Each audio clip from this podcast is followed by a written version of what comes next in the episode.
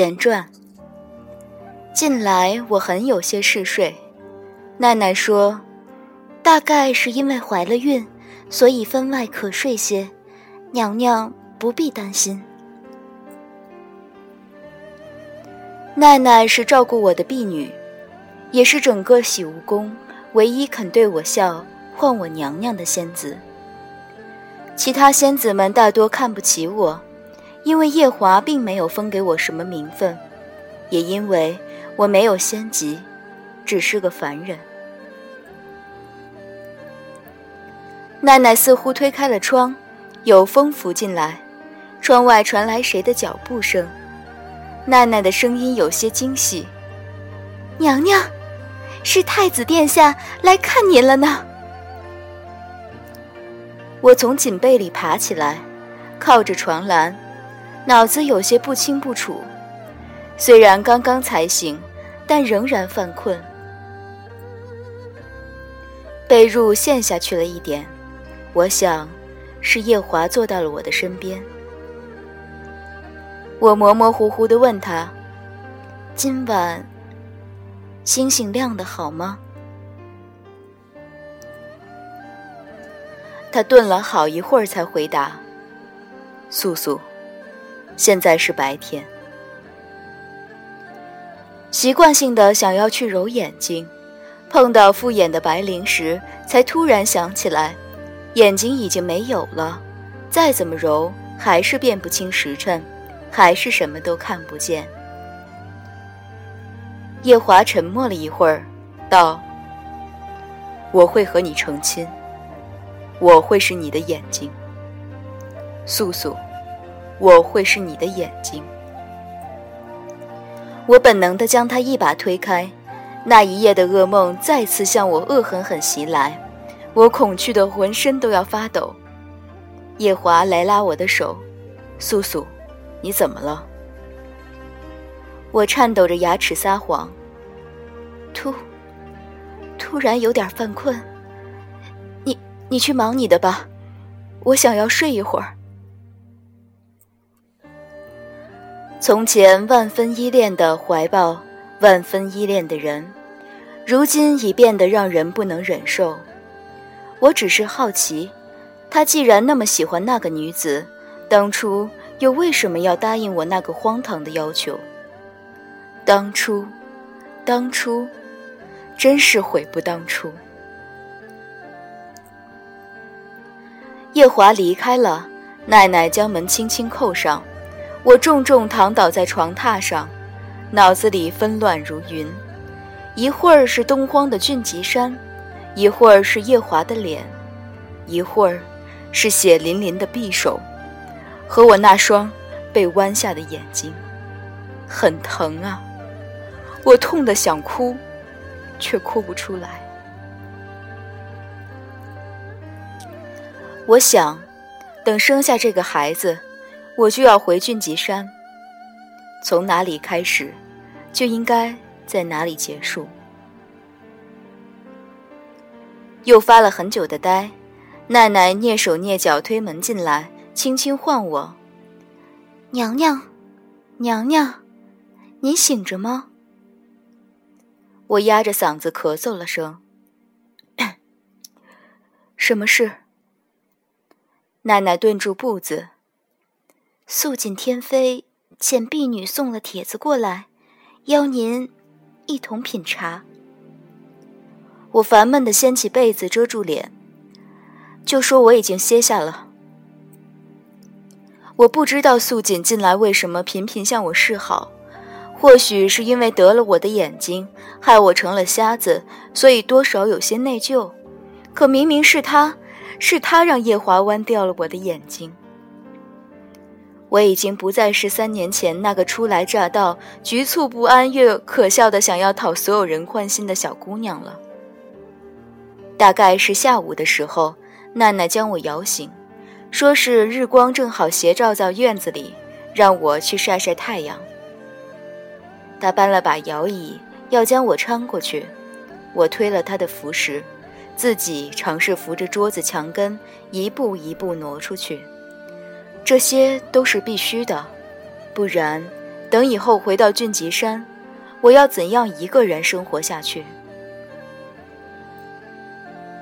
晒了一会儿太阳，又有些昏昏欲睡，恍惚中似乎还做了个梦，梦中又回到了三年前俊吉山初见月华的时候，他手持冷剑，一身是血的倒在我的草草屋跟前。我手忙脚乱地把他拖进屋，上药止血，瞠目结舌地看他的伤口自行愈合。并不是我救了他，他却非要报答。我两手一摊，你不如以身相许，这便成了心，有了腹中的孩子。我自记事开始，便一个人住在俊杰山上，身边只有鸟兽虫鱼。所以也没有名字，他叫我素素，说从此以后这便是我的名字。我偷偷开心了好几天。后来，他带我来到这九重天上，我才知道自己的夫君原来竟是天君的孙子。那时他还尚未曾被立为太子。可在九重天上，没有人承认他是我的夫君。他也从未与天君提过，他在东荒娶了个凡人做夫人。那一夜，我去夜华的寝殿送羹汤，寝殿四周无人把守，素锦天妃的声音凄凄切切传出来：“你娶一个凡人，不过是报复我背叛你，嫁给了天君，是不是？可我有什么办法？我有什么办法呢？”四海八荒的女子，谁能抵挡得了天君的恩宠？哼！告诉我，夜华，你爱的仍然是我，对不对？你叫她素素，不过是因为，不过是因为我的名字里欠了个“素”字，对不对？那和现实吻合的一丝不差的梦境到此戛然而止，我却已惊出了一身的冷汗。仔细地抚摸了会儿高高隆起的肚子，怀胎已三年，我想，大概近期就要临盆。入夜之后，奈奈久久不曾过来服侍我歇下，我现在还没有办法一个人打水洗漱，只好开口催她。奈奈过来帮我掖了掖盖在腿上的花毯，回答：“娘娘，再等等吧。”也许殿下今夜要过来，也未可知呢。我哑然失笑。那件事发生之后，夜华便再不曾过来歇息。我知道，今后也不会了。那时候，在东荒的峻极山上，若夜华告诉我他已经有了心尖尖上的人，我是不会让他娶我的。那时候，我还没有爱上他。我只是一个人，很寂寞。可他什么也没说，他娶了我，还将我带上了这九重天。我天生擅长粉饰太平，所以他和素锦天妃的种种纠葛，我都可以当做不知道。我想，不管怎样，他娶的是我，我们是对着东荒大泽拜了天地，发了誓言的。我还有了他的孩子。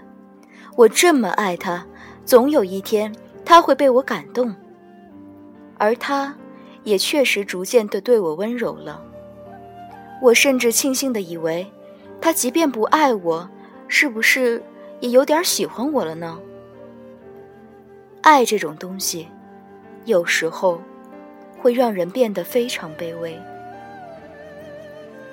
可那件事情发生了，于是我一梦醒来。代价是失去双眼，失去光明。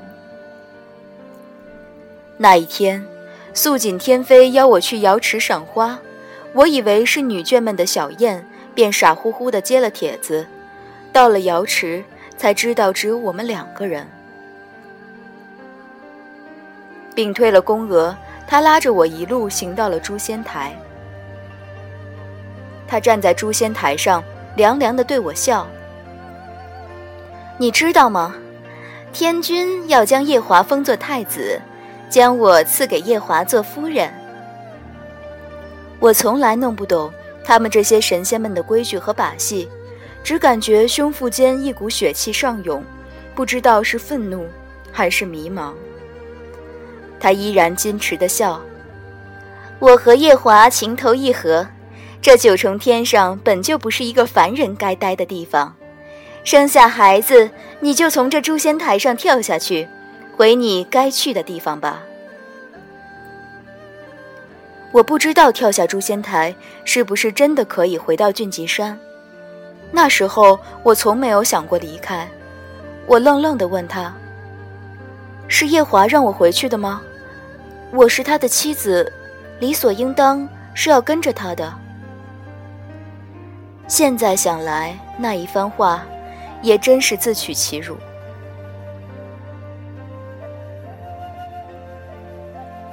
可那时候，我一直侥幸的以为叶华至少是有一点喜欢我的。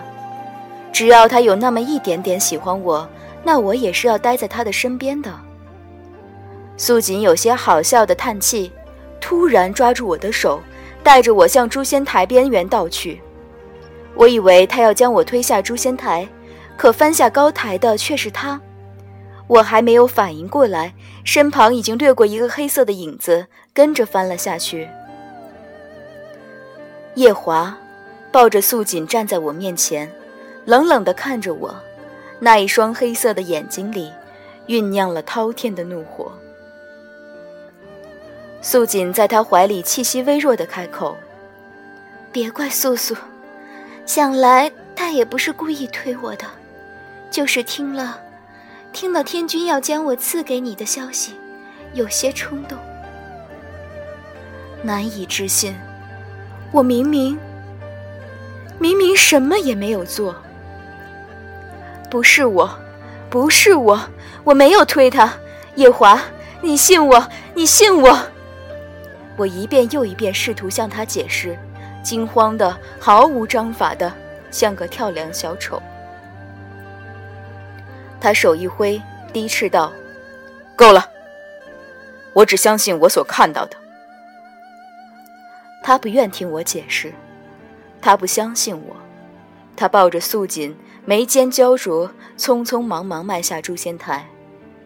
那一夜，他神色晦暗地站在我的面前。素锦的眼睛被诛仙台下的刀兵之气灼伤。素素，因果轮回。欠了别人的债是一定要还的，素素，别害怕，我会和你成亲。从今以后，我会是你的眼睛。之前他从未提过要在这九重天上同我成亲，心中一时冰凉冰凉，愤怒和恐惧一起涌上来。我想，此前我从未如此的失态。我抓住他的手，歇斯底里：“你为什么要我的眼睛？是他自己跳下去的，是他自己跳下去的，与我半点干系都没有。你为什么不信我？”他目光沉痛，继而冷笑：“诛仙台下戾气缭绕，他自己跳下去，不想活了。素素，你真是变得越来越不可理喻。”在这九重天上，他是我的唯一。我一直想着，想着等孩子生下来之后，要和他牵着孩子的手，看十里云海翻腾，万丈金光流霞。他不知道光明对于我有多么重要的意义。我被弯曲了双眼，奈奈照顾了我三天。三天之后，素锦站在了我的面前，她说。你这双眼睛，我用着甚好。我大彻大悟。你有没有爱过一个人？你有没有恨过一个人？其实那本是他们二人之间的爱恨情仇。我不过一个路人，模模糊糊被牵扯进来，是命中的结束。